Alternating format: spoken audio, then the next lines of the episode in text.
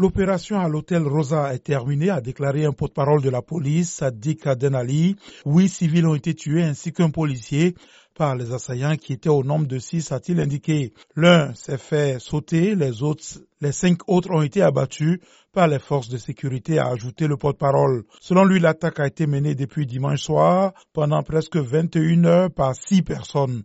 Les forces de sécurité somaliennes ont secouru au moins 60 personnes. Cette dernière attaque intervient alors que le président Hassan Sheikh Mahmoud, élu en mai, a décidé d'engager une guerre totale contre les islamistes Shebab. Le 29 octobre, deux voitures piégées ont explosé à quelques minutes d'intervalle à Mogadiscio, tuant au moins 121 personnes dans l'attaque la plus meurtrière depuis cinq ans.